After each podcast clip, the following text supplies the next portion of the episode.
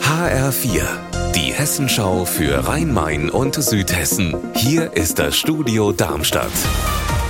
Mit Raphael Stübe, guten Tag. Es war einer der größten Feuerwehreinsätze in Lautertal im Odenwald. Vergangenen November stand dort der Netto-Markt in Flammen. Das Gebäude wurde bei dem Brand vollständig zerstört. Jetzt hat die Staatsanwaltschaft Darmstadt den mutmaßlichen Brandstifter gefasst und Anklage gegen ihn erhoben. HR-Reporterin Anna Vogel. Laut Staatsanwaltschaft sitzt inzwischen ein 26-jähriger Mann in Untersuchungshaft. Er war wohl früher Mitarbeiter in dem Markt in Lautertal.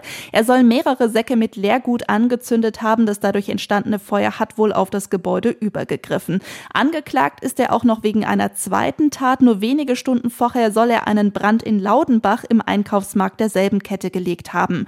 Zu seinem Motiv ist noch nichts bekannt. Gute Nachrichten gibt's für Motorradfreunde. In dieser Saison soll es am Feldberg im Taunus nämlich keine Sperrungen geben, zumindest vorerst. Im vergangenen Jahr waren ja versuchsweise mehrere Strecken aus Lärmschutzgründen für Biker gesperrt. Da läuft derzeit die Auswertung. Anders die Lage in Südhessen. Im Odenwald und an der Bergstraße will die Polizei am Wochenende und an Feiertagen wieder mehrere beliebte Motorradstrecken sperren, damit Anwohner ihre Ruhe haben. In den Bundesligen rollt ab heute Abend wieder der Ball. Im Oberhaus empfängt Eintracht Frankfurt am 28. Spieltag morgen Abend Borussia Mönchengladbach.